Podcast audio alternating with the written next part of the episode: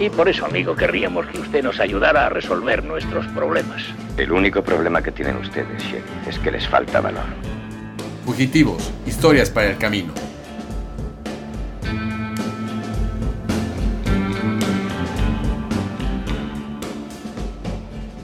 Bienvenidos a Fugitivos, temporada 2. Comenzamos.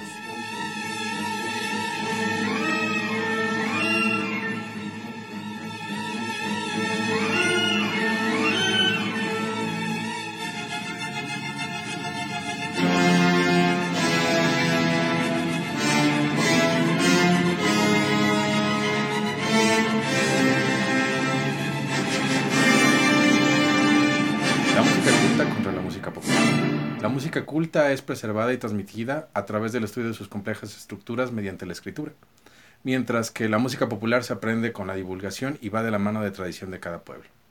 Al correr de los años, la combinación entre ambos elementos ha convertido a la música en un producto muy distinto, al menos sonoramente hablando. La esencia de lo culto y lo popular sigue ahí, escondida, y es notoria cuando se emiten juicios sobre qué es mejor o qué es peor juicios sin fundamentos sólidos en la mayoría de los casos. Opiniones que buscan un lugar en un mundo intrascendente porque la música ha evolucionado y tiene un significado y relevancia propio según quien la escucha. Dicho esto, si te gusta algo, eso no lo hace automáticamente bueno. O si no te gusta algo, no lo convierte en malo. Simplemente hay que saber apreciar lo que no te gusta y darle su correcto valor a lo que te gusta en términos más justos, sin olvidar que lo especial de la música es lo que te deja a nivel personal. Están escuchando Fugitivos, sean todos bienvenidos. Aquí nuevamente de regreso con ustedes, yo soy Mike Santana y con Juan Carlos Illán platicaremos sobre cosas ociosas como música, series, películas y eso a lo que le llaman cultura pop.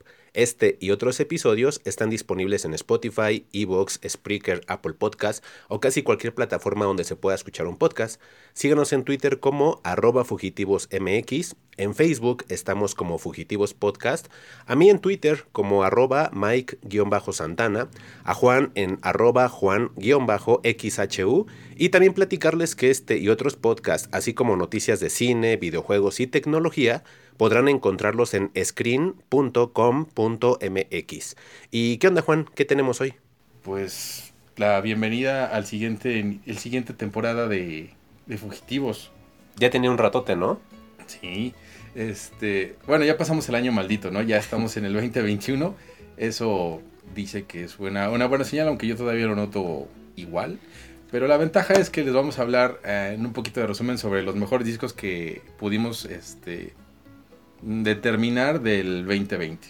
Sí, aparte, mucha gente estuvo ya grabando podcast en el 2020, pero la verdad sí se nos hacía un poco complicado. Normalmente los hacíamos en persona. Yo creo que a lo mejor los demás los vamos a tener que hacer remoto dependiendo cómo salgan las cosas, ¿no? Exactamente. La, la edición de pandemia de Fugitivos, este, esperamos ser más constantes.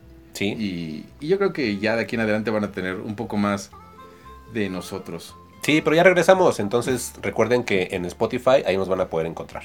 Exactamente. Y bueno, estos discos que fuimos este, determinando para hacer un top 13, vamos a, meter tres discos de más en lo tradicional, fue democráticamente seleccionado de diferentes webs. Decidimos tomar 22 fuentes, habíamos platicado, entre ellas Billboard, BBC, NME, Esquire, The Guardian, Pitchfork, Rolling Stone, Spin, etc.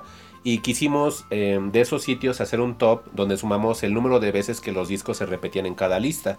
Y los discos que más se repitieron son los que seleccionamos como el top definitivo del 2020, acorde a la prensa especializada. Fue la forma más democrática que pudimos escoger para hacer una lista del 2020 en relación a los discos más populares. Y esto nos dio como que pues una lista bastante interesante porque ahora sí que cada cada fuente en el caso de Pitch o Rolling Stone o Spin pues tenían como que su su línea editorial, ¿no? Y era muy marcado los discos que estaban escogiendo y entonces al repetir estas listas 20, estas estos artistas 22 veces pues pudimos darle como que otro matiz y, y, sal, y, salió una lista bastante interesante. Antes de grabar me habías dicho algo como muy curioso que um, no precisamente el número uno que tenemos nosotros o que digamos que lo seleccionamos porque es el que tiene mayor veces mención en los medios, era realmente el uno de esos sitios, ¿no? ¿Algo así me habías comentado?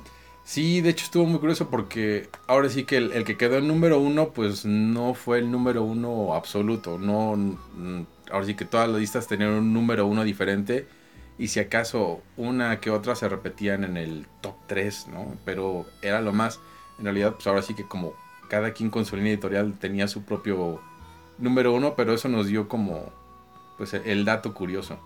Sí, y aparte creo que este experimento está muy interesante porque nos dimos a la tarea de escucharlos todos y llevarlos a ustedes nuestros comentarios. La particularidad y lo que les comentaba de, que fuera interesante el experimento es porque éramos conscientes de que escucharíamos propuestas y artistas que normalmente no escuchamos.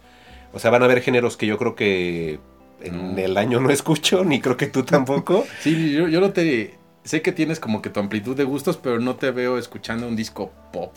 No, no, no tanto. Así de, pop descarado, no creo. No, no, no soy tan fan. Entonces, a mí este, este tipo de cosas cuando lo platicamos se me hizo interesante porque era como tratar de redescubrir o como cambiar un poquito de em, los temas que normalmente escucho o los géneros que normalmente escucho y son, los, son las opiniones que venimos a traerles en este programa. Sí, tener un poquito de más apertura. Y bueno, creo que los podemos invitar a compartirnos su, su lista de, de discos personales para que pues tengamos que, ahora sí podemos compartir algo todavía más grande y ver pues cuál fue su disco número uno, si tienen un top 5, si les da el, ocio para tener un top 10, este, pues compártanos en nuestras redes, en, en el arroba fugitivos MX, en el de Mike, que es Mike-Santana, o en el mío, que ahora estoy con una nueva arroba, que es Juan-XHU. Y pues, ¿qué tal si le empezamos a, si le damos paso a los discos? En el número 13 viene Moses Sopni. ¿Cómo se llama el disco, Mike? El disco se llama Gray. Está escrito de una manera extraña, que es G-R-A-E, pero la AE que es la que es como, como junta. Pero ya estuve buscando y sí se pronuncia Gray para no regarla. Y pues bueno, eh, Moses Omni eh, es un artista que yo, son de esos de los que les comentaba que yo no conocía absolutamente nada. Cuando hicimos esta repartición de los discos, eh, lo que me tocó este fue de no sé ni qué diablos voy a escuchar. Y a mí la verdad se me hizo algo muy, muy grato. Platicábamos antes de grabar que escuchaba por ahí saxofón, pero tú me decías que era más como instrumentos de viento. Y algo como de pop. ¿Qué me dijiste? Sí, hay, es que ya ves que hay muchas denominaciones de, pop para hacerlo un poco más elevado, ¿no? Y creo que este cabe dentro del pop barroco o del art pop. Eh, tiene como unos matices y unas sensaciones muy este, extrañas, pero al mismo tiempo diferentes padres, o sea, como que no te deja indistinto, no, no pasa... No, pasa desapercibido. Exactamente. Sí, a mí realmente lo que me llamó la primero la atención es que se me hacía un disco muy largo. Porque cabe destacar que los discos, al menos los que escuché yo, todos eran de Spotify. Entonces sabrán que en Spotify vienen que los discos versión versión de tal disquera, versión japonesa, versión americana, versión deluxe, etcétera, ¿no? Entonces yo dije, este disco está demasiado largo, seguramente es la versión de lujo. Pero investigando me di cuenta que mm, eh, habían sacado este disco en dos partes. La primera parte había sido una, una situación de, de lanzamiento digital, y posteriormente, como a, mitad, a mitad del, del, año del 2020, sacaron ya una versión física que podías comprar y hasta la versión de vinil que venía completa. Entonces, por eso es que, digamos que el disco se me hizo largo y podríamos llamar que es de esos discos dobles. Hace mucho tiempo, para la gente que a lo mejor es, es más joven que nos llegue a escuchar, cuando había discos físicos, habían discos dobles. Entonces, este disco es de los que podríamos categorizar como disco doble por la manera en que lo sacaron. La primera parte fue en digital para medios de streaming, para Spotify, este, Deezer, etcétera. Y la segunda parte que ya fue física, pues entonces prácticamente si tú ya lo escuchas, yo lo escuché a finales de 2020, entonces obviamente me tocó ya la versión completa y es por eso que, el disco es, es, doble. A mí lo que me interesó mucho de Moses es la voz, porque la voz tenía un falseto, me dijiste que le llama. Sí, es un falsete, es, es ah, esa forma así como, esa voz medio chillona es a lo que de repente le, le, denominan falsete. A mí también como que esa parte es lo que me hacía de repente pesado el, disco. sí, que se hacía raro, ¿no? Ajá, de repente era demasiado falsete. Pero también se nota que por ahí tuvo productores este padres, ¿no? Eh, siento que Creo que por ahí me habías comentado que estaba Thundercat. ¿no? Sí, de hecho fue bien curioso porque investigando. Ah, porque también hicimos tarea. O sea, aparte de escucharlos, pues sí quisimos como hacer un poco de, de research para no nada más decir, ah, no me gustó y fin, sino tratar de darles un poco más de contenido. Y sí, de productores está por ahí el tal Thundercat, que yo nada más sabía que tocaba en Suicidal Tendencies, no sabía nada de su, de su carrera posterior, pero tú ya me has comentado algo de él, creo, ¿no?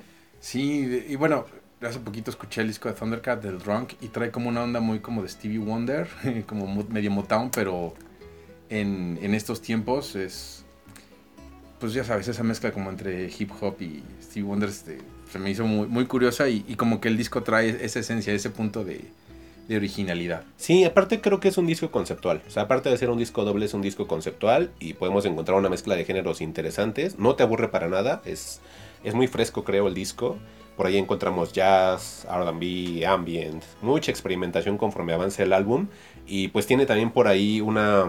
Este, la producción que, como mencionas, de Thundercat, que por ahí también estuvo trabajando con Kendrick Lamar, que también pues, es alguien muy posicionado en cuanto a discos bien producidos se refiere. No me voy a meter tanto en la música, pero en cuanto a producción, sí, sí. es algo muy, muy bien. Y, y, de Rob Moose, que son como que sus principales trabajos, eh, un poco ya más hacia la parte orquestal pero pues son personas que parece ser que tienen, que hacen que este disco Grey de Moses Omni sea de lo mejor y lo tenemos en el lugar 13. Y bueno, ¿qué onda? A ti te tocó Bob Dylan, ¿verdad? Sí, en el número 12 traemos a Bob Dylan con sus rough and rowdy ways. Y, y cómo empezar con Bob, con Bob Dylan, ¿no? Pues como dicen los gringos, heavy is the crown of the name Bob Dylan. Y es que, pues luego de ganar un premio Nobel de Literatura en 2015, pues, ¿qué más puedes esperar de, Bob Dylan, no? Eh, es una leyenda viviente y con casi cualquier cosa que presente, pues sus fans se van a entusiasmar y van, van a estar ahí este, muy exaltados en redes. Pero, pues nada nuevo con Bob Dylan. Es ese ánimo de disco folk de blanquitos es, es, es, como que el, estilo que, que, le puedo denominar, ¿no? Este, ese blues, ese, ese como aroma de cantina. Eso que, tanta la, que toda la gente este, les gusta de Joaquín Sabina y Serrat y todo, o sea, esa, toda esa onda así como bohemia pestosa que a mí como medio me choca. este, la trae Bob Dylan, pero pues finalmente pues él es el maestro. Y por ejemplo, aquí yo siempre tengo una duda con Bob Dylan, porque él sé que tiene millones de discos, ¿no? ¿Este qué número de disco es? Pues este ya es el número 39. Bob Dylan, este, si no me recuerdo, este año, el año pasado cumplió 79 años. Yo nada más he escuchado de él el, el, el Best, no, el, ¿cómo se llamaba? Essential Bob Ajá. Dylan, y pues son los puros éxitos, ¿no? Pero por ejemplo, si dejáramos de lado ese, ¿tú crees que yo podría entrar a este, o alguien que a lo mejor no es tan fan de Bob Dylan, le puede entrar a este? Yo creo que no. Eh, ahora sí que como por yo creo que depende de tan, qué tanta curiosidad tengas, pero yo creo que no, no es el disco más correcto para poder entrar a la carrera de Bob Dylan, porque es hasta es un disco disco pesado y muy muy dentro de su estilo. Este al final termina con una canción este, de 16 minutos que se llama Murder Most Foul, que es este... ¿De cuántos minutos? De 16 minutos. 16. Tiene tantas estrofas como el himno nacional mexicano. okay. Yo creo que un poco más, son casi mil palabras en una canción. Wow. Y este, y no es que se repita un coro o que tenga algo pegadizo, no, te está contando una historia, en este caso, okay. este, en los 60 de cómo, cómo fue la vida en Estados Unidos después de la muerte de John F. Kennedy. Ah, ok. O sea, este disco es para fans así. O sea, sí. este es la carta de amor a los fans. Yo creo que desde bueno? 1970 y tantos, ahora sí que solamente los muy fans de Bob Dylan está, siguen con, con él. Con Bob Dylan. A mí me gustó mucho un track que se llama Goodbye Jimmy Reed, Ajá. que es el más movido. Es, es un blues este, de esos como de cantina, como les okay. decía hace rato. Este con bastante bastante groovy dirían en Evil Dead, ¿no? Pero, pero este de, definitivamente es un, un, un, disco pesado. Okay. Yo lo que si quieres entrar a Bob Dylan yo te recomendaría el Blonde on Blonde, que es como de su etapa del Dylan eléctrico, ya cuando no le interesaba tanto la, la protesta, protesta ¿no? y andar uh -huh. ahí con su guitarrita acústica cantando Sí, pues cosas ya sabes, contra ¿no? todo. este y, y sería lo, lo más adecuado. Y a mí en el número 11 me tocó a una banda que se llama The Chicks. Y, la, y el título del, del álbum se llama Gaslighter. Uh -huh. eh, híjole, este es creo que el primer disco que me costó trabajo terminar de escuchar varias veces. Ajá. Nada más lo escuché como tres veces y, y, y no mejoraba conforme pasaba el tiempo. este es un disco totalmente de country pop ese, ese country pop tan, tan famoso en, en, Estados Unidos, en las estaciones de radio dedicadas al género. Nada más que con la particularidad de que es un- una banda integrada 100% por mujeres. No es un disco que yo les pueda recomendar sinceramente porque a mí de corazón no me gustó. Sinceramente Oye, no fue satisfactoria la Perdona que te interrumpa, pero no son, son las Dixie Chicks. Es que sí son, pero no son. Se supone que se quitaron el nombre Ajá. Porque el, el término Dixie, investigando por ahí, era como algo así, un apodo o una palabra para dirigirse a la gente del sur.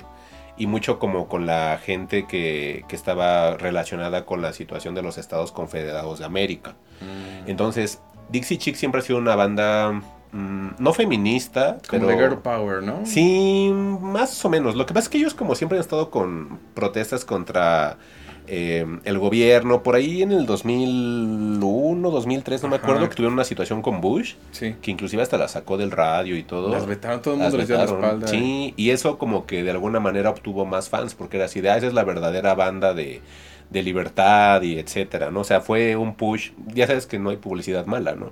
Entonces, obviamente, de ahí este, Dixie Chicks lo- lo- los catapultó más, pero ahora ya en esta etapa nueva que se llaman este, The Chicks. El disco, como te decía, pues, o sea, a lo mejor toda esa historia dices, ay, pues va a ser una buena banda y todo, ¿no? Pero no necesariamente el que tengan una historia romántica como esta, Ajá. por la manera en la que se han dado las cosas, no significa que el disco sea bueno. Eh, me pareció aburrido a partir del segundo tema, como que no me sentía cómodo escuchando su propuesta. A veces era como un poquito tedioso su estilo porque hay demasiadas baladas. A lo mejor si hubiera sido un country un poco más animado, a lo mejor como que me hubiera metido un poco más.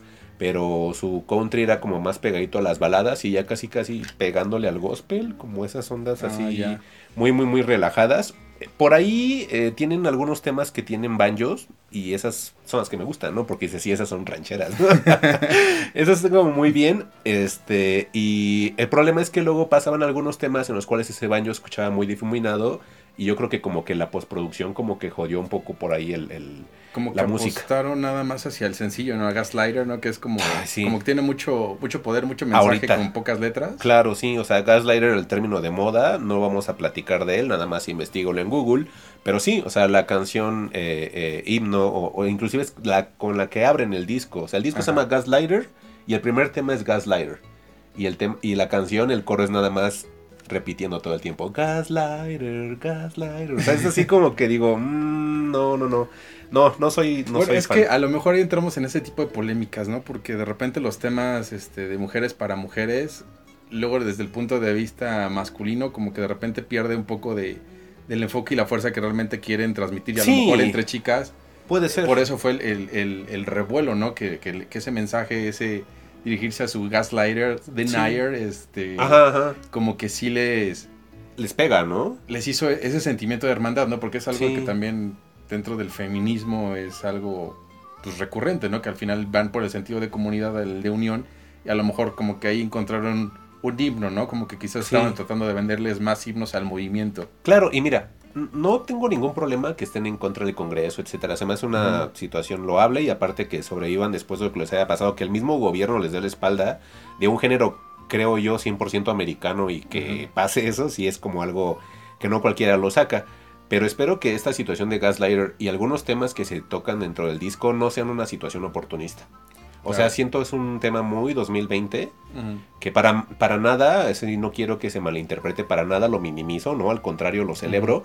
Sin embargo, espero que no sea una situación oportunista. Pero mientras, en cuanto a la cuestión musical, no me agradó este disco de Chicks llamado Gaslighter, pero aquí lo tenemos en el puesto número 11 por todas las menciones que ha tenido. Y a ti, ¿qué onda te fue con... ¿Cómo te fue? con- Es número de A10, ¿verdad? Ya llegamos al número 10 y en, ese, en esa posición está Jessie Ware. Y es What's Your Pleasure, ¿no? Así se llama el disco. Así como de... este, de, de hecho, Jessie Ware creo que es el cuarto disco de que tiene en ocho años. Y la verdad, este, creo que en la vida había escuchado a Jessie Ware con, con atención, ¿no? Yo no la conocía. Yo tampoco. Este, y pues la sensación del pop ahora, ahora no viene de Corea del Sur, ¿no? no se llama BTS, no se llama Blackpink. Yo pensé que por ahí iban a salir alguno de esos en, en el top. No. Este, y aquí Jessie Ware empieza con, con su tema más fuerte que se llama Spotlight. Un pop así, pues bien, este, bien curado ahí con su- sus estilos de neodisco, con un poco de tintes de, de city pop, de ese pop que escuchaban los, japone- los japoneses en los 80s Ok. y que ha regresado como de esos este Como, de esos estilos virales del internet, porque ya ves que luego pues, es lo que pasa, ¿no? De repente rescatan algo Sí. y, y de ahí lo jala, ¿no? Este trae también ciertos tintes de R&B muy pulidos, de esos laboratorios sónicos este bárbaros y tiene una melodía perfecta, muy balanceada, la escuchas y este y está fenomenal. Yo me los eché por, por YouTube y me tocó ver el video y por ahí del minuto 4 con 12 Ajá. changos que me cortan el- el- ese, ese dulcecito que me estaba saboreando y me meten ahí unas, Comercial. unas trompetas balcánicas Ah, ahí todas con, al ritmo de la canción. Ajá. Pero fue así como de, ¿por qué no? ¿Por Que me dijiste que era como mariachi? ¿no? Sí, ¿por qué me hacen eso? Ah, qué raro. Y este... La voy a escuchar. ¿Cómo se llama la canción? Spotlight. Spotlight. Ok. Y, y- y eso te dice, ah, pues voy a escuchar algo muy, muy bueno, ¿no? Y a lo mejor si eres muy clavado del pop, como pues si eres muy fan de Kylie Minogue y toda esa... Esa onda, pues este te va a gustar. Luego hay otro sencillo que, se- que es que el, el que le da nombre al disco que se llama What's Your Pleasure, que pues igual va como que la misma onda. Está atractiva, está sensual la canción y te da como que poco de alegría en estos tiempos de confinamiento. Sin embargo, ya después de- del, la can- del track número 3, como que el disco se te empieza a hacer tedioso y repetitivo, las mismas melodías, los mismos arreglos. Y, y es como un disco de... Aparte me decías de City Pop, era disco algo, ¿no? Neo disco. Ajá, neodisco. Ah, neodisco. Sí, este... Pues como que yo al final ya me... Me, me aburrí un poco, ¿no? De, de esos sonidos retropop. Ujú. ya al final este pues, terminé un tanto harto, ¿no? Entonces yo llegué a la conclusión de que a lo mejor este sí es sí puede que sea un buen disco, pero tienes que estar como que en el humor correcto. No no es no tiene no tiene ese esa fórmula maravillosa o ese ese momento donde pones cualquier disco y de repente este no importa de qué humor estés, te cambia, ¿no? Y te y te, te relaja, te agrada, etcétera. Este Ah. este no tanto, yo creo que si lo llegas a escuchar en el momento incorrecto de tu día, puedes terminar muy, muy fastidiado. Ah, pero, pues, pero no lo desacredito, o sea, es, es un buen disco pop, pero no tiene nada interesante, nada nuevo, salvo estos sencillos que, que te acabo de mencionar. ah, pues a mí sí me tocó un disco pop que creo que a lo mejor ese sí es para toda ocasión. Ajá. Y creo a eso va el éxito de esta chica. Es Dua Lipa. En el número 9. En el número 9 con su Future Nostalgia. mm, Eh, es curioso Dua Lipa porque yo la veía en todas partes. Cuando Ajá. iba a algún restaurante a comer siempre veía videos de ella. Lo curioso es que todos los videos eran en mute. Entonces nada más veía el video y la veía ahí bailando, ¿no? Y todo. Y yo así de, ah, ok, pues es una cantante pop y fin, ¿no? Realmente nunca me llamó la atención como para tratar de investigar de qué iba su música. Para mí era una cantante de pop más y ya. Lo único que me llamaba la atención es que en todas partes que había algún video musical siempre era ella o featuring Dua Lipa o Dua Lipa con tal, ¿no? Sí. Pero ahora que me tocó, dije, pues es momento de, de ver el porqué de Dua Lipa, ¿no? Lo que te puedo comentar es, a diferencia de, de, de Jessie Ware, yo creo que Dua Lipa es un disco hecho para esto, para que venda masivamente, para que a toda la gente le guste. La producción por ahí está Ian Kirkpatrick, está Jeff Basher, está Monsters, está Strangers. Eh, esos productores que han estado con Justin Bieber, con Selena Gómez, con Kanye West, o sea, O sea, laboratorio sónico Sí, la- para laboratorio pegar- sónico para, para, que.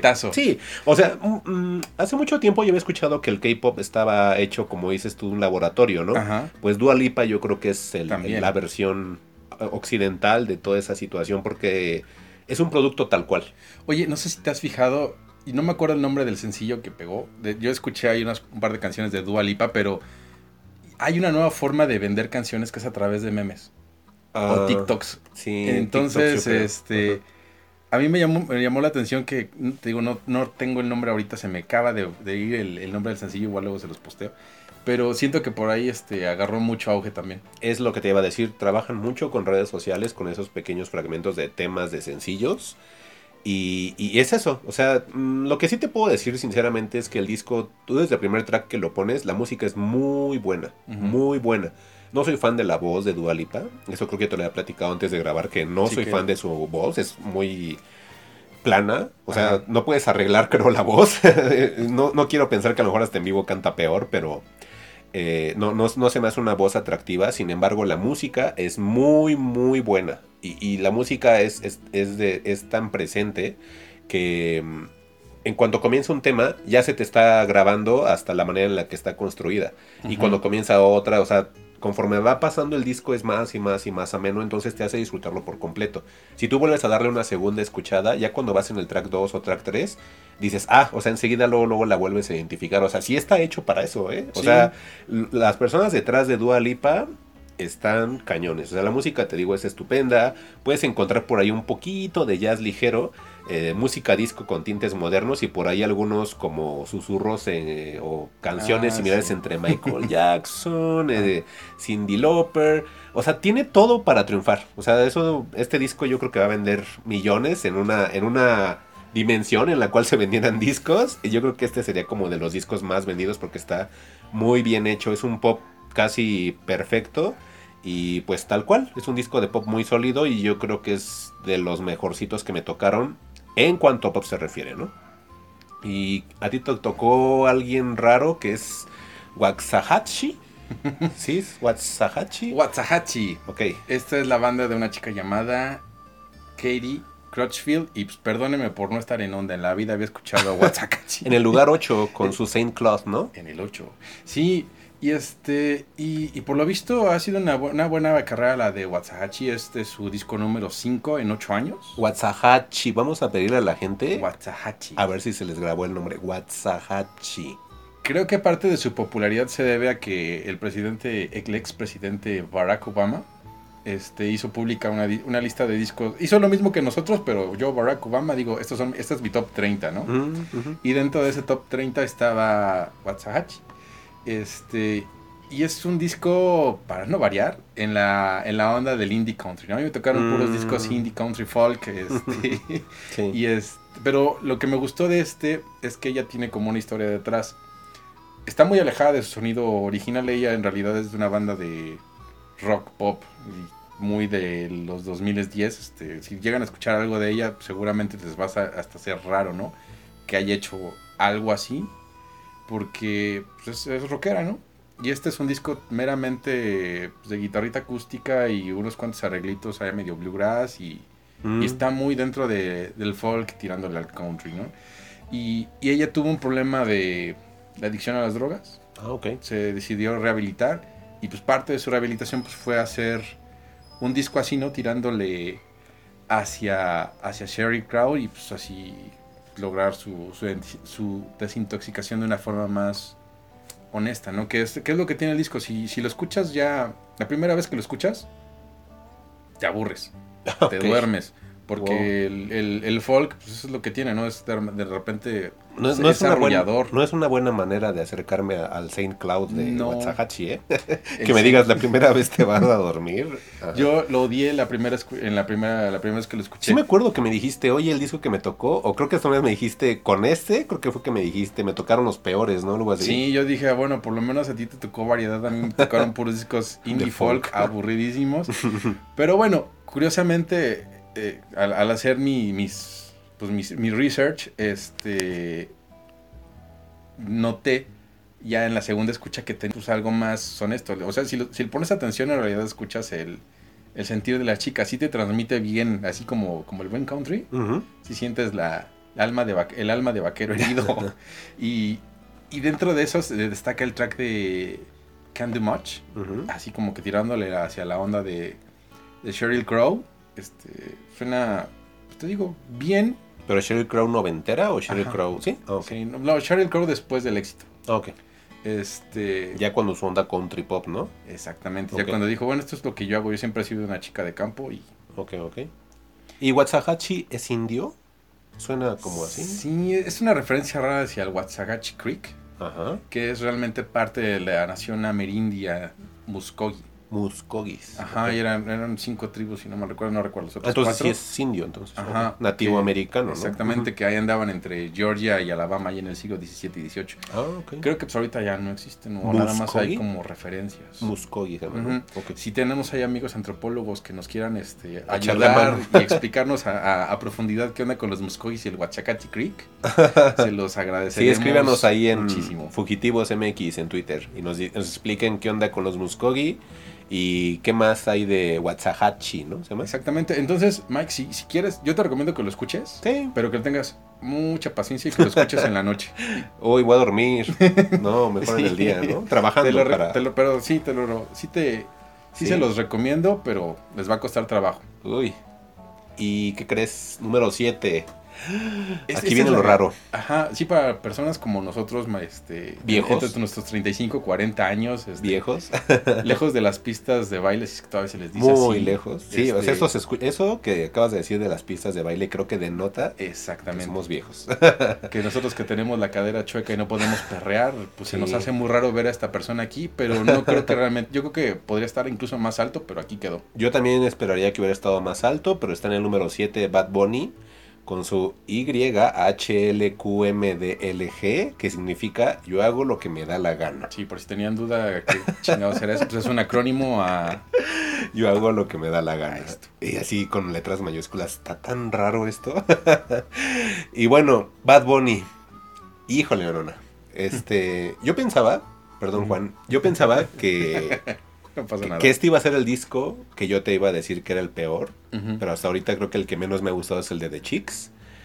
No digo que me guste, porque la verdad también es un poco complicado seguir el disco de una sola sentada. Para mí. O sea, personalmente se me hizo complicado en una sola sentada escucharlo porque el disco es muy largo. Sí, 23 temas tiene ese disco, Son demasiados. O sea, Pero ahí te va. ajá. Este tiene 23 temas, o 20, no sé cuántos, ya ni me acuerdo. Pero este es su segundo disco en la carrera del tal Bad Bunny. Yo pensaría que tendría como 4 o 5 discos, pero no. Ahí te voy a explicar el genio que es este señor. O mejor dicho, Los productores. claro, él, él- él yo creo que es el Dua Lipa del reggaetón. del reggaetón, del trap y de la música urbana latinoamericana. Yo creo que esta, este es el Dua Lipa. ¿Por qué? Tiene, como te decía, eh, dos discos nada más. Y, se- y sacó uno a finales de, de 2020, que ese no fue el que escuché porque no estaba dentro del top. Ese, pues, espero que... Yo creo que ya no entra para el 2021, porque si entra 2020 ya no... Creo que en realidad, si lo contamos de- desde noviembre de 2019 a Ya entraría de 2020, 2021, sería como que el top 20 de, o el top número que sea del año 2020. Y del 20 y de noviembre del 2020 hasta noviembre del 2021. eh, ahí Híjole, entonces quizás vuelva a entrar Bad Bunny el otro año que hagamos el top. Ya si está, pues entonces será como dice Juan. Bueno, les comentaba que Bad Bunny eh, se mantiene vigente por las constantes colaboraciones que tiene o sencillos publicados. No tanto por sus discos o por, por sus LPs en forma. De ahí yo creo que es el éxito entre la gente porque él, es, él está generando una manera distinta de publicar su arte, a diferencia de como estábamos nosotros acostumbrados, como dices tú, en, las, en los tiempos de las pistas de baile. Oh, En ese entonces, Sí. un artista o una banda sacaba un disco que te gusta cada dos, tres años, algunos hasta cuatro años. Yo creo que el más forzado era un disco cada año, ¿no? Y ese era, y luego no era tan bueno Sí, cada no. año, ¿no? Y, pero cuando alguien sacaba uno cada tres, cuatro, eran los discos buenos, que creo que a veces son los que marcaron los 80, los 70, los 90. incluso, yo creo que todavía Y incluso el alguna 2000, colita del ¿no? 2000, ¿no? Ajá, que ya fue cuando como que los discos empezaron a caer en un declive. Ya cuando empezamos a consumir más sencillos que discos. Exactamente, y este es el motivo por el cual el señor Bad Bunny está súper vigente, porque él no saca discos, él saca sencillos. O sea, él cada 15 días o cada mes tiene un sencillo, lo cual lo hace que esté vigente, lo cual hace que esté en comerciales, que esté inclusive en anuncios en el cine, que esté, como dices, este, en pequeños cortitos en temas de TikTok. O sea, realmente él vive a través de sencillos. Y es más sencillo, como tal, mostrar una música así, porque por ahí yo había escuchado hace tiempo, el, no me acuerdo si era el CEO de, de Spotify, que le Ajá. preguntaban, oye, pero ¿por qué la mayoría de descargas o de, o de escuchas en Spotify es de reggaetón? O sea, pareciera que, que tú estás como metiendo ahí mano, ¿no? Y él dijo, no, pues es que ellos son los que sacan música constantemente. Es que no vemos que haya rock, no vemos que haya electrónica, no vemos que haya género que tú me quieras mencionar. Y él decía, ajá. Pues sí, no saben jugar con el algoritmo, ¿no? Si no saben ustedes sacar discos constantemente o si no quieren sacar discos constantemente, ¿cómo quieren que la gente entonces tenga reproducciones? Y me acordé de cuando fue la película de Queen, Sí. que Rapsodia Bohemia estuvo así escuchado de lo más, porque obviamente fue por el push de la película. De hecho es bien curioso porque a raíz de la película me, me puse a revisar un top 100 de Billboard, de Billboard, perdón, y este y la, la Rhapsody de Bohemia está por ahí del lugar número 40, un tema de hace 40 años. Pero lo escucharon ahorita de repente. Exactamente, ¿no? por las reproducciones, está ahí todavía ahí. Y este señor lo que hace es, ah, bueno, yo no voy a sacar un disco cada cuatro años, yo voy a sacar un sencillo y hacer colaboraciones cada 15 días o quien me invite, yo voy a colaborar con él. Entonces, eso es lo que hace que, que- que el disco sea atractivo. Y las letras están como curiositas. Por ahí, este, hay letras que dicen, solo comparto memes, ya no escribo nada, he no he borrado tu foto, solo la, solo la puse privada. O sea, son rimas súper sencillas que hasta un niño las podría hacer. Pero van súper bien dirigidas, Es ¿no? que creo que ese es el éxito. O sea, que está tan tonto, está tan básico, que es lo que hace que, que lo puedas disfrutar o que la generación a la que va encaminada lo pueda disfrutar, Sí, ¿no? sí, sí, porque pues ahí estamos hablando de, estamos describiendo el romance a través de Instagram, ¿no? Sí, o sea, son rimas totalmente descaradas. O sea, Mm. no, no, no le vas a encontrar aquí eh, eh, algo que te vaya a dejar como persona. Eso es para ponerlo y como tú dices, irte a una fiesta y reírte o, o no sé cómo vas a tomar las Ajá. letras. Mucha gente las toma como de, es que es ofensivo, es que bla, bla, bla, pero mm, no, si ya los empiezas a ver bien y te das cuenta de lo que va, no, o sea, realmente él sabe lo que está haciendo, es una canción para divertirte, es una canción para pasar el rato, Para sacarte unos centavitos. para sacarte mucho dinero, ajá, y, e inclusive de lo que te comentaba de situaciones ofensivas, por ahí hay un sencillo que está dentro de este disco, Sí. que había sido un sencillo ya anteriormente lanzado, que es el de Yo Perreo Sola. Eh, Es que ahí sí se supo posicionar muy bien en la en el tema, ¿no? Así como que Sí, sí, así dentro de la misoginia que, tiene el reggaetón, sí, un poquito. se puso en la gente feminista y como que le cambió el El contexto tono. y el tema, exactamente. Ahí en esta canción es un tema dedicado tal cual a la liberación femenina, describiendo una mujer no necesita un hombre para estar bien, y el video es muy curioso, y recuerdo cuando salió, yo me enteré del video por memes. O sea, imagínate de, de la Sí. forma en la que está hecho este tipo, que yo me enteré primero por memes, y el video está curioso porque ves al tal Bad Bo- eh, Bunny disfrazado, este, o bueno, con una onda de drag queen, Sí. y según perreando solo, ¿no? Porque dice que, que yo perreo sola el video, ¿no? E- Está y aparte, muy y- curioso. Y, y es que esa- yo, por ejemplo, ahorita que dijiste yo perro sola, o luego luego se me vino el tono de la canción otra vez. Está tan bien trabajada, Sí. tan detallada en el laboratorio sónico para que se te quede ahí grabadísima. Y, y igualmente hubo otra canción que tuvo el mismo punch, pero a lo mejor no trae el mismo tema, ¿no? Que fue la de Zafaera. Ay, Zafaera, creo que esa fue de las canciones más escuchadas en un cierto tiempo, pero así bárbaro, de que Sí. todo el tiempo estaba sonando. Esta de Zafaera, sin exagerar, es real, ¿eh? Yo creo que es la canción de reggaetón más compleja en términos de producción. Sí, trae como... Podría decirse que es inclusive hasta la piedra angular a manera de, de tributo de toda la escena de reggaetón puertorriqueño. La canción tiene ocho cambios de ritmo. Tiene cinco estilos distintos de reggaetón o, o de la manera en la cual rapean. Y algunos están rapeando, otros están normalmente como lo escuchamos, como charlando, que es como esa, ese mood en la cual hacen su reggaetón o su trap, esta onda. Y lo impresionante, eh, para la gente que a lo mejor va a decir, es que no escucho reggaetón y bla, bla, bla, tienen un sampler de, de Get You Freak Up, de, De Missy Missy Elliott. Entonces, hay una, creo que es como en, la en el segundo o tercer cambio de ritmo, que de repente escuché el ti, ti, ti, ti, de, de Missy Elliott. Y dije, wow, yo escuchaba reggaetón en el 2001. o sea, sí fue así de, ah, ok, ok, ya, ya entiendo cómo, esta onda de qué va, ¿no? O sea, es un producto, es como Dua Lipa, esta es la versión Dua Lipa latinoamericana, urbana, y, y Dua Lipa es para los gringos, ¿no? Pero creo que los dos saben, tienen personas detrás de ellos que los han sabido llevar muy bien. Y tan es así que creo que de todas las reseñas que hemos eh, mencionado hasta el momento, creo que es en la que más nos hemos alargado porque se han sabido meter tan bien Sí, que nos dan mucho de qué hablar. claro. Y aunque no es algo pues, realmente relevante, original o No. padre, pues están ahí con su música y, Y lo saben hacer. Está muy Ajá, bien. y saben dirigirlo. ¿A ti te tocó el número 6 con Perfume Genius? Sí. ¿Cómo se llamaba el disco? Se llama Set My Heart on Fire Immediately. Ah, inmediatamente. Sí, eh, ya A cuando lees ese, ese tipo de título en un disco fue así como de, ok, Ajá. este me va a aprender. Ah, Y este y pues resulta que es el cuarto disco de estudio de Michael Alden Andreas. Alias Perfume Genius. Andreas, Andreas, perdón. Este sí, e- es la primera vez que escucho a Perfume Genius, disculpen. Sé que está ahí en el mundo desde hace como ocho años y que había venido a México en coronas capitales y seguramente hay como una sub, un submundillo de fans que seguramente ahorita me van a linchar por no, no, conocerlo. Es que no, no eres de la onda del corona. Sí, no, ya no. Este, y pues es un trabajo que, que, me- que me pasó un poquito lo mismo que con Jessie Ware, ¿no? De repente me gustaba, de repente no, de repente me aburrí mucho, de repente no. Y es un disco que estuvo producido por Blake Mills, conocido tra- por trabajar con, con Fiona Apple, Mm. Brittany Howard, James, James eh, Connor Oberst, donde exploran todas las tendencias sofisticadas que puede tener el baroque pop, el art pop, el synth pop, el ambient, el shoegaze más rebajado y todo lo que se te ocurra hacer. Y, y realmente es un disco elegante. Este es, es un disco que, que tiene una, una sensación etérea, casi como de dream pop, medio deconstruido, bien procesado. Es to- Entonces, todo eso mezclado ahí este, te da una esencia ahí, ahí con, los, con los sintetizadores muy, muy soñadora, muy juguetona. entonces este también es como de esa onda de baroque pop. O sea, esa es una tendencia ahora. Es que creo que es un género o algo así es que clásico. Yo creo que más bien o algo el- así, ¿no?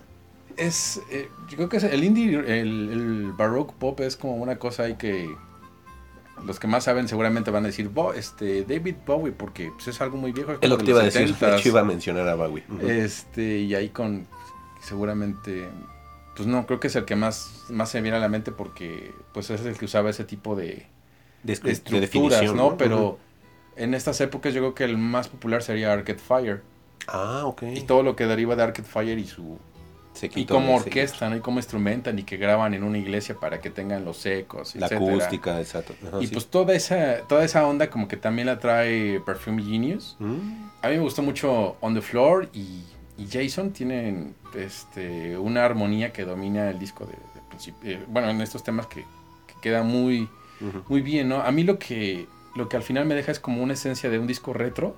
Ah, Como sí, porque que- me has dicho que tenía algo como retro. ¿sí? Ajá, esto- así como de, esto yo ya lo escuché, Ajá. pero ya cuando me ponía a revisarlo decía, no, esto no lo he escuchado. O sea, simplemente tiene ese dejo de nostalgia, pero en realidad me están dando algo Nuevo. algo nuevo. Entonces, es medio denso porque el- eh, eh, este Michael Alden tiende a cantar como muy chilloncito y como trae, como es parte de la comunidad LGBT, pues también trae como que sus dolores y, Órale. y lo que pues, lo que ha sufrido porque pues era buleado y demás, ¿no? ¿Y él usa lo que dices como este Moses de los falsetes o él su voz es aguda? No, el de él, es- su voz es aguda, pero yo creo que es un poco más tolerable, un poquito mejor que la de ¿De Moses? la de Moses. Yo, yo Moses sí, te, sí te lo recomendaría escuchar, este, Sí. por lo menos por los sencillos, porque también fue lo que noté, ¿no? De repente dije, bueno, si me meto por los sencillos estos discos, quizás me enganchen, ¿no? Porque ya ves que Luego son distintos, ¿no? la música a veces es pues un gusto adquirido, ¿no? Y el gusto adquirido pues es a través de la repetición. Repeticiones. Entonces como una o dos, ya la tercera te gustó, Ya dices, ahora. ya puedes como que empezar a clavarte en otras cosas del disco para después escucharlo completo. Porque a veces como que el concepto no te atrapa de primera instancia. Creo que no es tan recomendable que nada más te vayas por la um, idea de un disco escuchándolo una vez. Mm, Yo te lo digo como fan de Radiohead. sí. o sea, un disco de Radiohead no lo escuchas una vez. O sea, tú lo escuchas una vez y yo creo que odiarías la mayoría de la discografía de Radiohead. Y yo creo que aquí también con esas bandas, con ese experimento, creo que eso nos ha como reforzado que un disco no se escucha una vez, ¿no? Sí, Ujú. tiene que ser varias veces y, a- y a- a inclusive como ahorita lo remarcas, no con Perfume Genius, pero con otras bandas, que a veces es depende también hasta el estado de ánimo, ¿no? Que le Sí, tomas un gusto distinto, ¿no? Sí, y, y definitivamente este es un disco como para escuchar después de las 6 de la tarde y apagar el teléfono del trabajo. Ok, ok. Este, porque sí, sí, la, la verdad vale mucho la pena este Set my, my heart on fire immediately. Y a mí me tocó el número 5 de este sí no escuché nada, ahí sí vas a tener que contar toda la historia de Haim. de Haim. Pues el disco se llama Women in Music parte 3, que es el disco 3, como lo dirá el, el título del álbum. Pues en sí, estas, eh, este trío de chicas, creo que tú ya los conocías, o que me dices, creo que son igual de esas bandas de Corona Capital, que normalmente yo no escucho. Pero pues son, es un trío de hermanas. eh, todas tienen el nombre y terminan con su apellido como Haim. Pero investigando creo que no se apellidan así, nada más es como un concepto de la banda. Eh, este está muy curioso porque mm, tú escuchas el disco y está lleno de bastantes instrumentos, pero buscándolos en vivo veo que nada más eran tres hermanas, eran son tres hermanas, pero pues sí tienen como bastantes músicos de sesión, o sea, ellas sí trasladan la esencia que te tienen en el disco en vivo, pero obviamente que con músicos de sesión a pesar de que ellas nada más sean tres personas. El disco, eh, como un poquito de research, eh, fue retrasado en tres ocasiones por el COVID.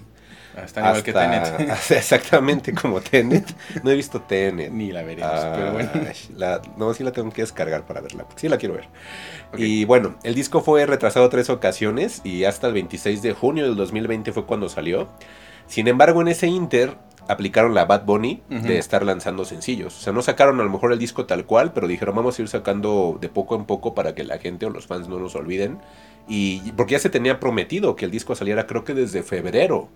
O sea, lo fueron así pateando tres veces hasta que llegó el 26 de junio. Y mientras en ese inter de cuatro meses estuvieron sacando sencillos como para estar vigentes. Digo, entiendo la, onda de COVID, ¿no? Pero ¿por qué atrasar un disco si ya todos los estrenos son como que en línea? ¿Era porque se iban a presentar en conciertos? Yo creo que es por alguna situación de gira y de festivales, exactamente, y es por eso que se había retrasado. Por ahí había leído inclusive que tenían algunos, algunos este, acercamientos de productoras para que hicieran festivales en línea, pero que ellas no querían. O sea que ellas esperaban todavía como que sí se iba a acabar pronto. Y, eh, ajá, sí, no, spoiler alert, no sucedió. Y mejor esperaban que, que, sí se diera la presentación del disco en un festival. Entonces también eso tiene que, ver mucho de que, no, de que hayan retrasado tanto tiempo el, el disco. Este es igual, indie. Creo que el 2020 estuvo dominado por el indie, por el folk. El indie folk, ¿no? Bueno, es que ya, ya este, ya está como que me dio un poquito de roncha decirle India todo, ¿no? Pero es que sí es eso, Sí, pero sí, es, esa es la categoría. Ya, no es la manera de hacer la música, ya es un estilo, ¿no? Pues a lo mejor, es un género. Sí, es, es como, como que nos inventamos un género, así como el de películas independientes, que en realidad no eran independientes porque eran estudios que dependían de un estudio más grande. Más grande, así Lo mismo pasa Eran subsidiarias, ¿no? Con los, con los con los sellos indie, ¿no? Realmente ya no son tan indie porque todos dependen de Universal, ¿no? Y toda la música depende de Universal. este, entonces, pues es como una forma de llamarlo, el indie rock. Sí. Pero pues bien podríamos decirle que es un... Pues, ¿qué? eso. Eso, sí. Nada más que hay tres temas por ahí que sí quiero destacar. Eh, hay uno que se llama 3 AM, I Know Alone y Another Try.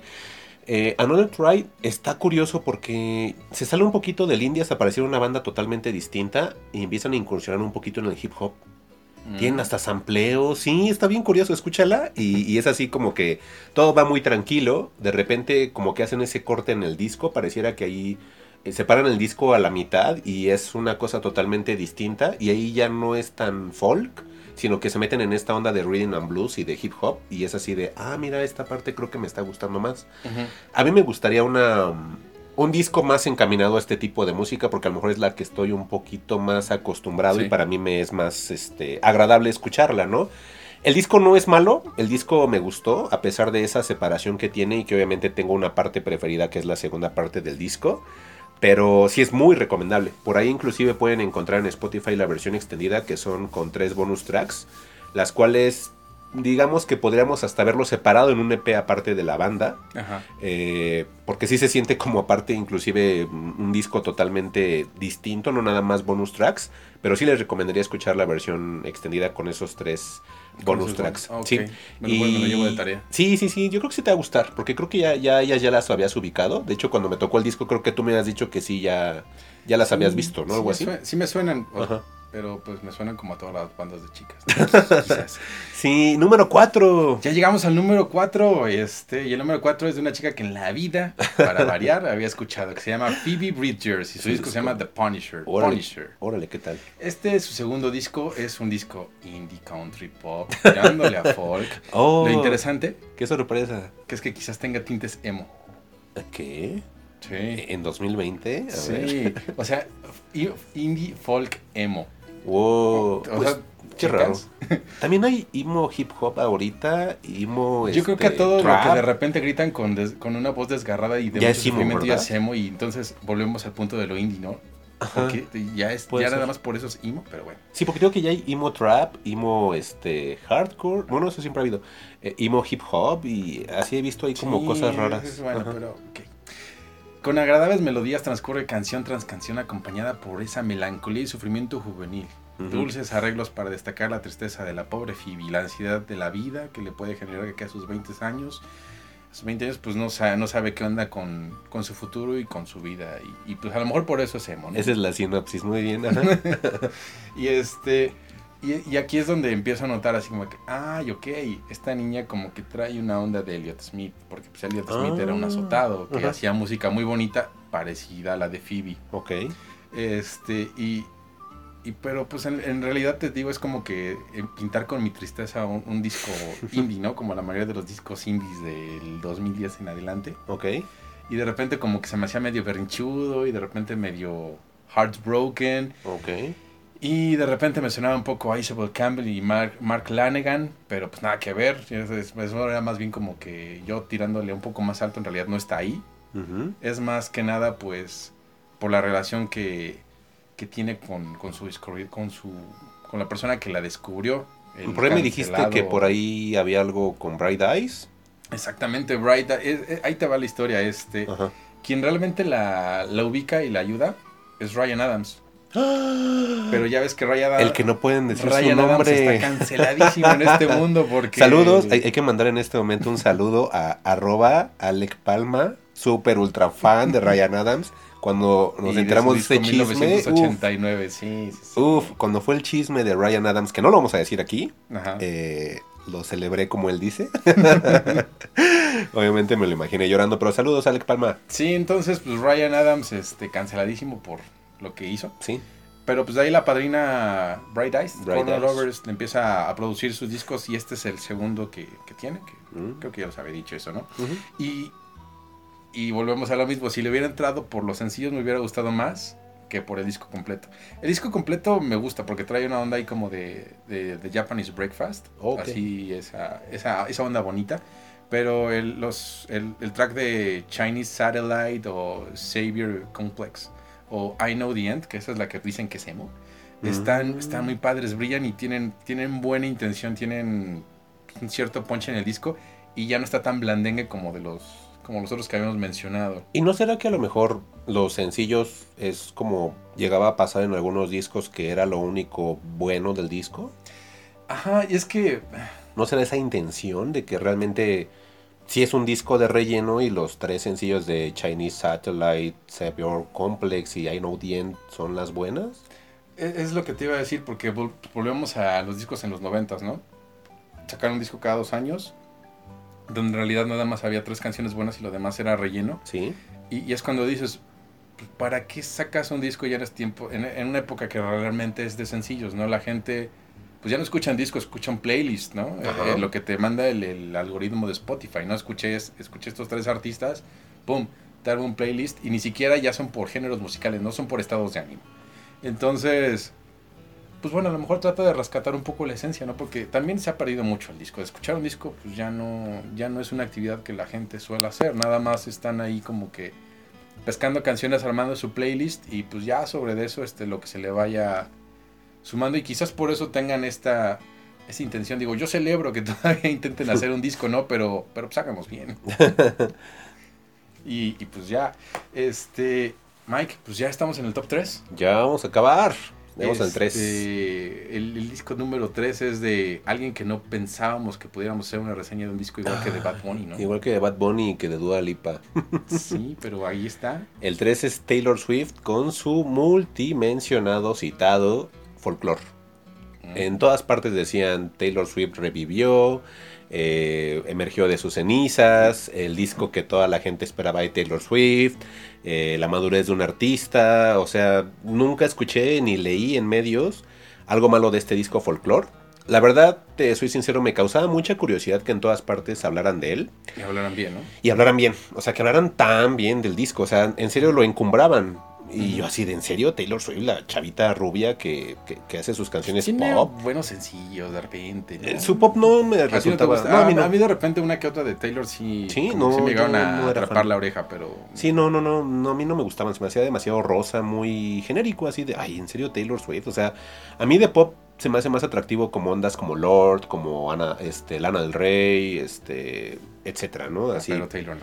Taylor no. Entonces, este, ella yo siento o la meto como en la onda de Selena Gómez, este, Ajá, como que ese es el concepto de Ariana. Grande. Pero pues en realidad era una artista country, como que Sí, tener- también era. De hecho, ella es bien curiosa porque no sé si alguna vez te mostré en YouTube que en unos premios de Billboard hizo ahí por ahí un este un mashup, un mashup con Def Leppard. Ajá.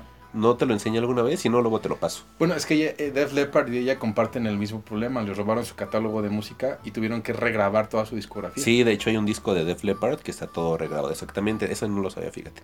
Pero bueno, total que en los Billboard salió ella y dije, no, ¿qué hace ella ahí? Y así bien, indi- bien señor indignado rompiendo sí, su sí. camisa, ¿no? Y ya cuando lo vi dije, ah, mira, sí está bonito, sí les Póngame quedó mi bien. Bon Jovi. Ajá, ahí está yo. Ajá, y al rato van a querer poner a Ariana Grande con Ariana Grande con Bon Jovi, no bien enojado. Pero no, realmente sí, sí me gustó la participación. Y entonces, por ese recuerdo dije, órale, vamos a ver cómo está esta onda y ver por qué la gente habla tan bien de- del disco. Porque lo hablaban como un disco de artista, ¿no? Como un disco pop para, para pegar en el radio, ¿no? Que según un disco muy íntimo, etcétera. Y pues sí, latinaron. sí, es, sí es real lo que dice la gente. Eh, El disco tiene partes donde la voz de Taylor resalta bastante. Eh, así como los, los instrumentos, el, el tono en el que está grabado, la atmósfera como melancólica. Sí, tiene ahí algo raro el disco. No sé si sea 100% autoría de, de ella. Pero sí es como dicen, se siente como muy personal. O sea, sí, sí es algo como que pareciera que ella lo escribió. Pero como de a mí me vale si va a vender o no, yo quiero hacer esto porque es lo que siento, ¿no? Sea, a mí me llama mucho la atención que tuviera un dueto con, con Bonnie Bear, Sí. y, es- pero no lo he escuchado. Ah, te lo voy a pasar, sí, pues sí está, está muy bien. Eh, el disco logra ser ameno, o sea, realmente de, de inicio, sin embargo, ya como que la fórmula conforme va recorriendo los temas se vuelve un poquito plano y, y a veces te llega a cansar. A mí me hubiera gustado a lo mejor este disco con unas cinco canciones menos. ¿Cuántas trae? Ay, no me acuerdo, pero sí son bastantes, creo que son como 16, a lo mejor unos No, 10 pues temas. sí. Ajá, unos 10 temas a lo mejor hubiera estado bien. Eh, el, a- a- yo creo que yo los finalizaría en, el- en un tema que se llama Betty, o Betty, como le quieren llamar los gringos. creo que hasta ahí es donde hubiera terminado el disco y queda perfecto. La canción que tú dices, que es el dueto con Bon Iver, que es la de Exile, eh, me remite mucho a cuando escuché un dueto con Kid Rock, con Sheryl Crow. Ah, esa canción es buenísima. Y, yo, y esta canción yo creo que es la que más veces he escuchado, esta de Exile. Te lo juro que este sí está bien buena. Te así. puedo hacer un mini paréntesis con Sheryl Crow y Kid Rock. A ver. ¿Sabes de qué trata esa canción? Sí.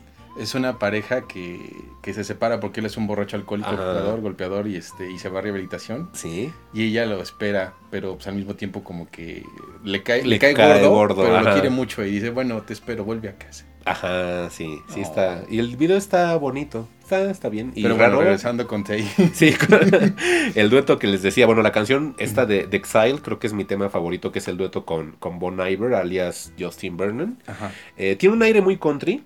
Obviamente es en la onda del country de balada, que es el que les comento que como que está muy en auge en Estados Unidos y en las radios de, de- de country en Estados Unidos. Y, mm, y a pesar de no parecerme de lo mejor, yo creo que puedo decir que el disco se deja escuchar en cualquier momento. Hablábamos hace un momento de que también tiene mucho que ver un disco en, la- en el estado de ánimo que tengas, pero este disco lo puedes escuchar en cualquier momento sin ningún problema. Eh, por algo creo que todo el tiempo estuvo en plataformas de streaming, toda la gente hablaba. Hab- había inclusive comentarios en Twitter de gente Sí. que normalmente escucha death metal y que decía, ah, voy a escuchar el folclore de Taylor Swift. Yo. ¿Por ¿qué? ¿Por qué? Ajá. Entonces, todo ese ruido de la gente, no nada más eran los medios, que la gente en Twitter y que gente que tú supieras que no escucha normalmente este género hablara de, del disco. ¿Será que el RP de Bad Bunny también es el RP de Taylor Swift? Ándale, el mismo de relaciones es el de Taylor Swift, el de, De Dua Lipa. el de, el de Bad Bunny, pero sí está como muy, muy bien. ok, y entonces tienen alguna... Si no, si no es mal escuché, creo que ese disco está producido por eh, Aaron Dresner de The National, creo que tú lo mencionaste. Sí, de hecho él es el que produce el disco.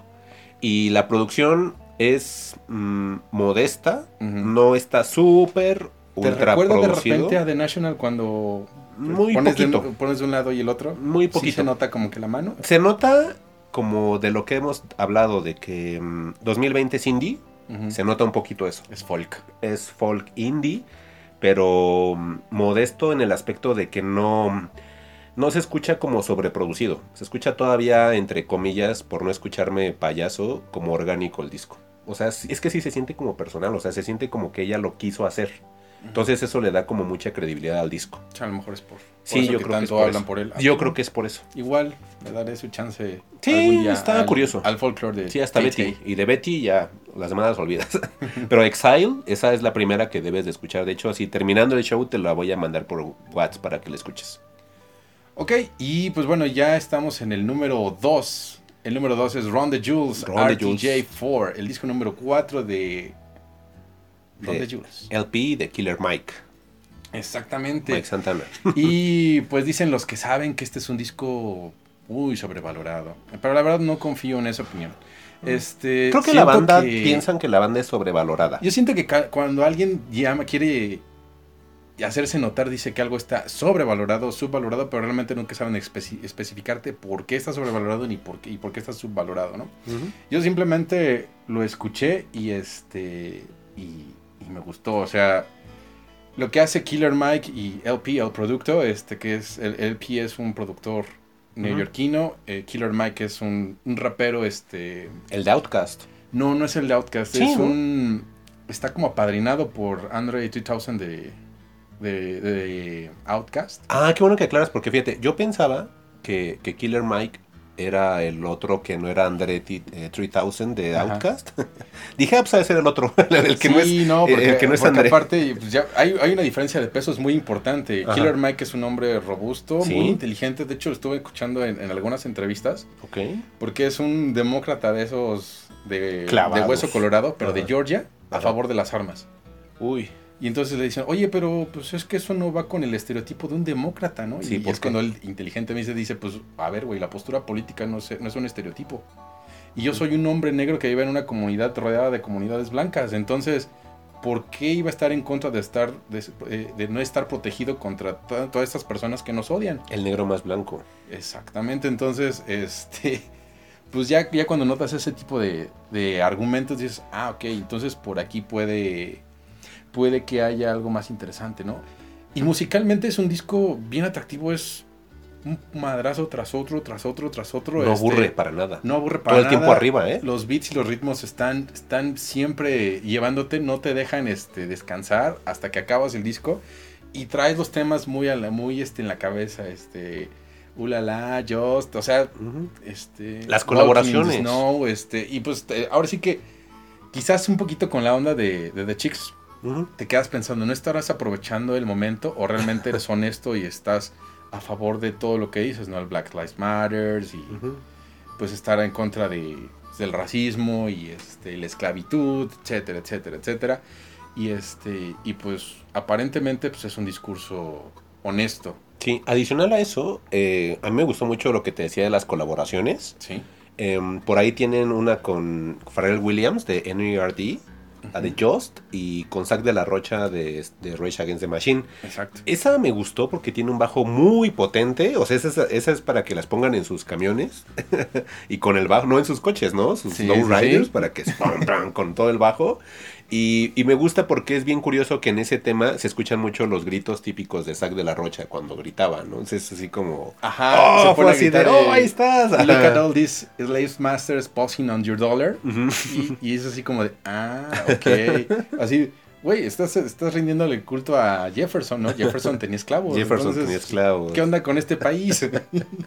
Sí, también creo que tenía una colaboración ahí con Josh Home, pero no pude detectar en qué parte, si él hacía un coro. Escuché muchas veces De el hecho- tema y no, no. de hecho, se llama in the Pin, pero no, no le está, detecté. Josh Holm está más como dentro de la producción del disco. No tanto LP que y cante, Josh ¿verdad? Homme, este, estuvieron Mm, ya. produciendo el disco. Y creo que ahí destaca más Mabel Sta- em, Mavis Sí, Staple. Mavis Staples, ajá. Y este, Que es una cantante de gospel. ajá, es, ella es interesante, pero no, ahorita no lo recuerdo al 100 a, a Mabel, ¿no?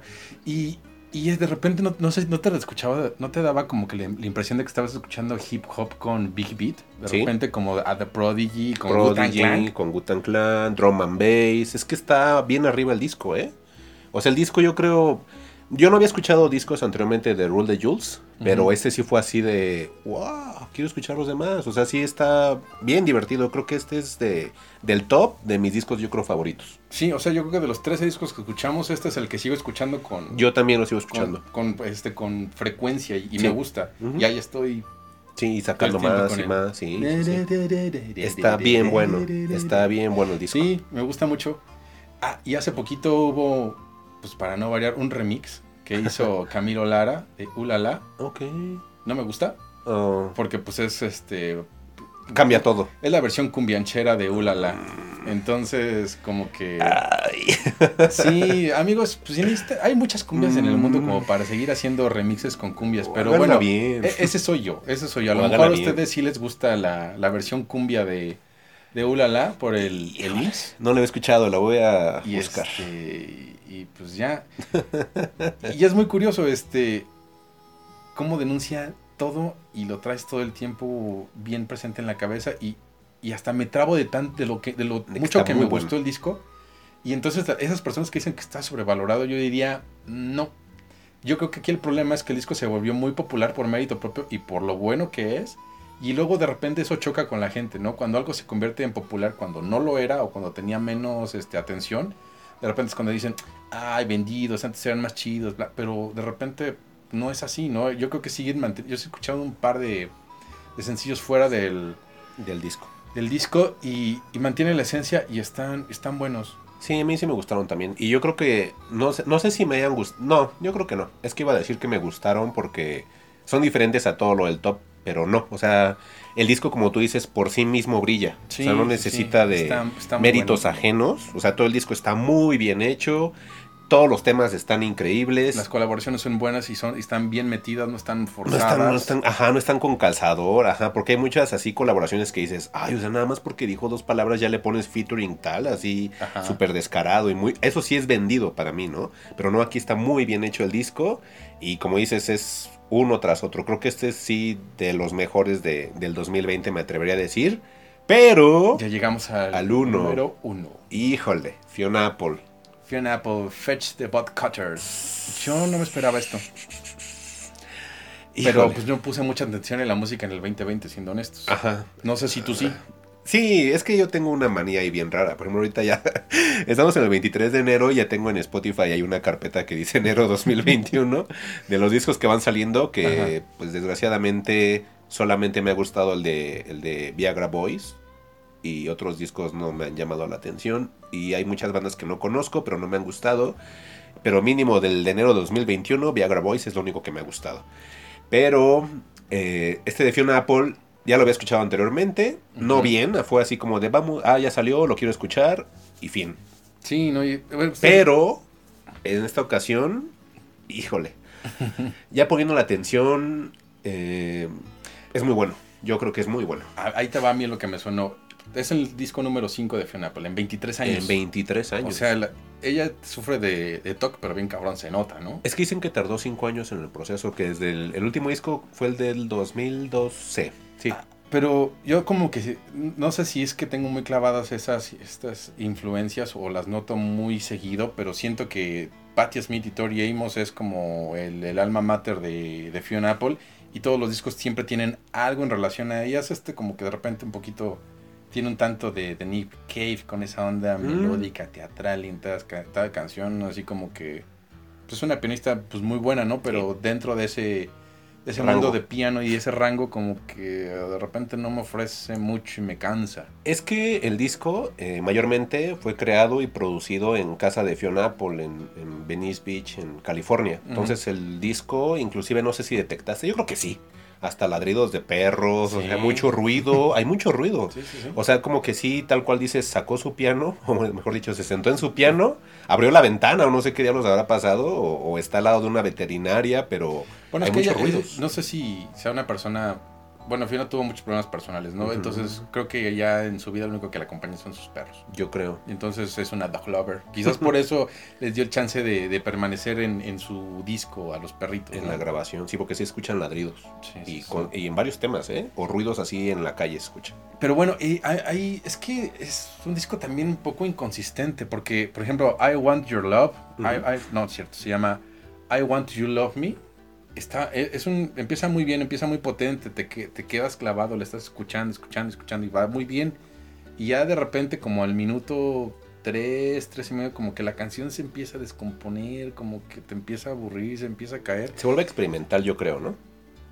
Pero no tengo problema con eso, el simple, el hecho es cómo, cómo cae. Como que de repente eso no me, mm, no me agradó, no me convenció a mí. Fíjate, yo lo noté así, que era un disco dividido en dos partes.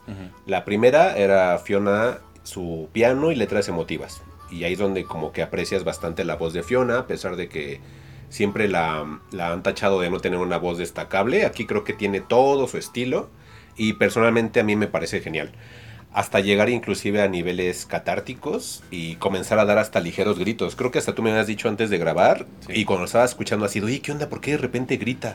O sea, como que sí se metió demasiado en, en, en, en el sentimiento de la canción porque grita y grita tal cual. O sea, son gritos, no es así voy a, cantar un tema a, un nivel alto, no, son gritos tal cual y son gritos me caigo por un pozo como Tori Sí, entonces es lo que les comento, o sea, realmente lo siento que la primera parte es una situación de piano, letras emotivas, etcétera, y la segunda es una fusión de experimentación con otros instrumentos fuera de lo convencional, porque hasta escuchamos también alarmas de despertador, como que se está pegando eh, en su regazo, así que hacen esto, o aplausos, eh, todo esto, ¿no? Y hay secuencias que inclusive nos remiten a las épocas de inicios de trip hop, pero no tan electrónico. O sea, sí tiene por ahí, entre que sí parece orgánico, pero sí tiene también por ahí su... Sí, tiene sus arreglos. Sus arreglos. Pero, yo siento que ella quiere ser más jazzy, ¿no? Quiere ser, quiere ser Nina Simón, quiere, quiere darte todo su dolor y todo... O quiere separarse de Tori Amos, como decías. Sí, entonces, está padre. Sí. A mí no me gustó mucho. A Mike sí. Sí. A mí me gustó Cosmonauts, que creo que es una canción que iba a sacar en su disco anterior. En un disco anterior ya no salió. Y, lo metió en este. Sí. El I want, I want You to Love Me. Está, está bien. Y aquí va el dato de trivia curioso. A ver. este, Fiona Apple estuvo muy ocupada en este año. Y le tocó y le ayudó a, a Bob Dylan en su disco. Entonces le invitaron a tocar el piano en una canción que se llama Key West. En el disco Rowdy que reseñaste. en el Rough and Rowdy Ways. Ah, ok, ok. Ella toca el piano y, pues dice en la entrevista, ¿no? Que estaba cagándose de miedo, que estaba... Ella. Sí, pues, estaba frente a Bob Dylan. Así, Uy. ¿qué, hago con este señor, no? Y, él le dijo, haz lo que sabes hacer, como tú quieras ah, hacerlo, qué no pasa nada. Y se relajó y, lo pudo sacar bien y quedó en el disco. Ah, eso está bien padre. Eso, eso está bien bonito. Qué bueno. Mm, de la situación experimental, yo recomendaría mucho los últimos tres temas. Son los más difíciles de escuchar, pero ya que los tienes, yo creo esa es la esencia resumida de todo el disco de, Fiona Apple y el cual tenemos en el número uno, según el top de todos estos 23 sitios. Y esos son los comentarios, ¿no? Sí, se nos pasó darles como que las veces que se repetían en la, lista cada, cada disco, pero creo que no vale la pena. No vale la pena. este, Hay nada más antes de que terminemos. ¿Qué discos te gustaron en 2020? Algunos que hayas escuchado. Pues mira, dentro Tuyos, ya fuera de este top, porque este top está hecho eh, con todas las opiniones que no escuché mucha música. Si no hubiera sido porque teníamos que hacer este top, creo que hubiera escuchado todavía menos discos. Pero el que sí escuché como muy repetido fue el OMS de, de Deftones. Ah, de Deftones. Me, me gustó. Digo, nada nuevo, ¿no? Pero, pero me gusta. Tiene muy buenos sencillos en Genesis y OMS. Gorilas nos estuvo bombardeando con un sencillo mensual o, bimensual. Sí, a cada rato, ¿no? Este. Estuvo bien, no tan bien al final, pero destaca. Una cosa que nunca pensé que iba a hacer es escuchar un disco de Lady Gaga. Y me eché cromática. ¿Sí es bueno? Pues no, creo que de hecho dentro de los discos de Lady Gaga creo que es el más flojito, o de los más mm. flojitos. A mí sí me gustó, este, trae sus particularidades, es un disco muy rápido, como que me dio a entender que, que estas nuevas generaciones les cuesta trabajo escuchar una canción que dure más de tres minutos. Porque están entre dos, dos minutos, tres, cuando mucho cuatro. Pues sí. Te recomendaría o les recomendaría este, escuchar los EPs de Massive Attack. Ok. Que ya que estamos hablando de cosas eh, intelectuales, lo que hicieron fue tomar este, discursos de mm, catedráticos sobre calentamiento global, problemas económicos, Em, crisis alimentaria, coronavirus, distribución de riquezas, de catedráticos de Harvard, pues así que gente preparada, mucho contenido. sí, porque de hecho lo que hicieron fue así tal cual, tomar el discurso del profesor y nada más de repente ponerle un sampleo, unos beats, pero ahí te está narrando y, y viene con subtítulos por si de repente no, no- no le saben bien al O inglés. sea, para que le entiendas totalmente a lo que y quieren. vienen en varios idiomas también, este, si no mal recuerdo. Este, y, es, y eso fue como que lo, lo más este, contestatario que pude ver en el año. Dije, "Güey, ok, estos no se meten a, a interpretar las cosas, estos te las dan tal cual son para que las entiendas. Y ese, ese ahorita les consigo el nombre del, Del EP. del EP, es el que salió en, si ponen Massive Attack EP 2020, ahí les van a salir cinco temas. Y este, y por último, creo que el Show Pony de Orville Peck, que también Ah, es un. EP de cinco cancioncitas, muy en su estilo. Ah, sacó un EP en este año. Sí, bueno, en en noviembre. 2020, perdón. Ajá, todavía Mm, alcanzó a salir en ok. noviembre, eso fue lo que a mí me... No lo he escuchado ese, ¿eh? A mí me gusta Orville Peck. A mí fue lo que me, me llamó la atención. Ah, uy, eh, mis discos está bien raro porque hay muchos. es que empezó enero del 2020 y Pet Shop Boys sacó un disco. Me gustó muchísimo. Eh, te estaba platicando antes de que, grabara- de, de que grabáramos. Por ahí tengo entre mis favoritos el de Ghostmain, el Anti Idol, que me gustó muchísimo. Que tiene muchos guiños a Nine Inch Nails, a Marilyn Manson, pero noventero, bueno, finales de los noventas. Eh, y todo esto, ¿no? Y también, pues, el de Deftones también me gustó. Me gustó también este. Hay un disco que creo que causó una revolución entre la escena del metal, que es una banda que se llama Ulver. Y su disco se llama Flowers of Evil, que Ajá, fue el sí, que te me- recomendé. me compartiste que Muy cambiaron en la ve- totalmente de estilo. ¿no? Sí, muy en la vena de Pitch Mode, es Ujú. synth pop totalmente. Yo creo que el- realmente el highlight de, la, de ese disco es que sea un disco de synth pop de una banda que tenía orígenes de black metal. Pero no tan black metal así tan true que digamos, ¿no? O sea, sí tenían por ahí algunas canciones de black, pero no era como tan fuerte en ese aspecto. O sea, que se veía que se iban a corromper. Sí, los se veía que iban a cambiar. true. Claro, se veía que iban a cambiar. Entonces realmente no, este, no, no, no, no veo ahí algo adicional, pero es muy bueno. Y bueno, pues este fue el ¿Qué top. otro más? No, pues ya, yo creo que son todos. Sí, son es los que, que... sí, los que yo tengo. Es que también está por ahí uno de ACDC que se llama Satan is King. Es que fueron muchos. Oye, Coach pero Amor. ACDC, el ACDC de No, Young, eso se llama- no, es una banda de, de San Diego que es este. Ajá. Es, es una banda como de crust. Ahorita, como que en el 2020 me dio mucha alegría que el crust y el crust melódico, que es una especie como de punk muy rápido, pero contestatario, ah, ya no es como tan en la vena del punk pop que estuvo tan de moda en, en la década pasada. Entonces, eh, es una banda totalmente distinta. Es ACDC. Pues bueno, este. Pues yo. Lo único que puedo reflexionar del 2020 es que ha sido un año complicado. Ha desafiado de manera en, en la manera en la que lo relacionamos con el mundo, la distancia. Ahora pues la conocemos como distanciamiento social, ¿no?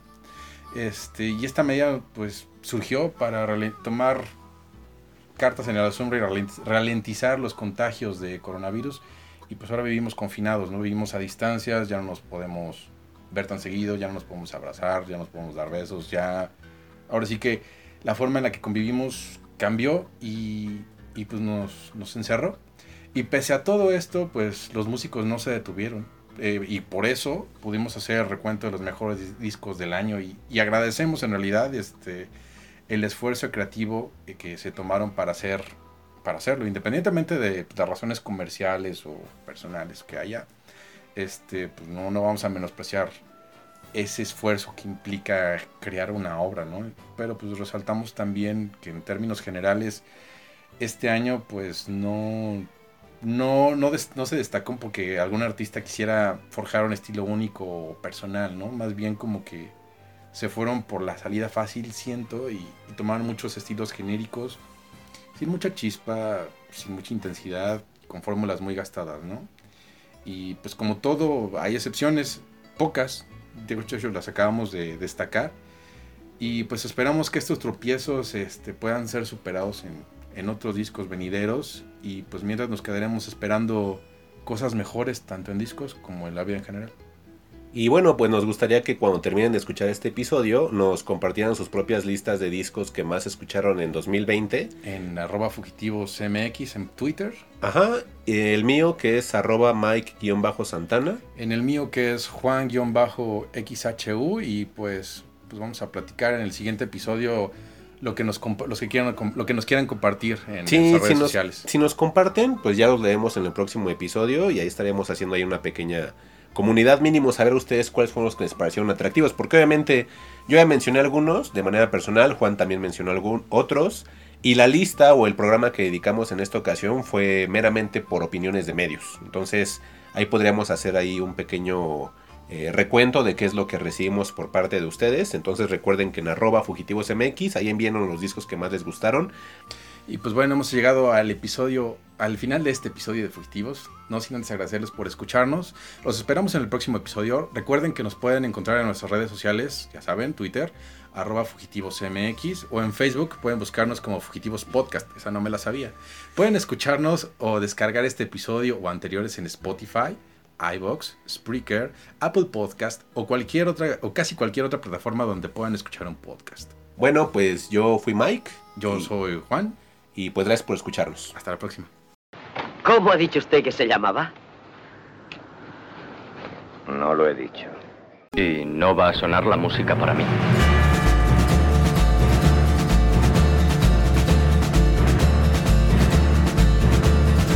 Sé parte de los fugitivos en Twitter como arroba fugitivosmx y descárganos en Spotify, Spreaker, SoundCloud y iVoox. Fugitivos. Historias para el camino.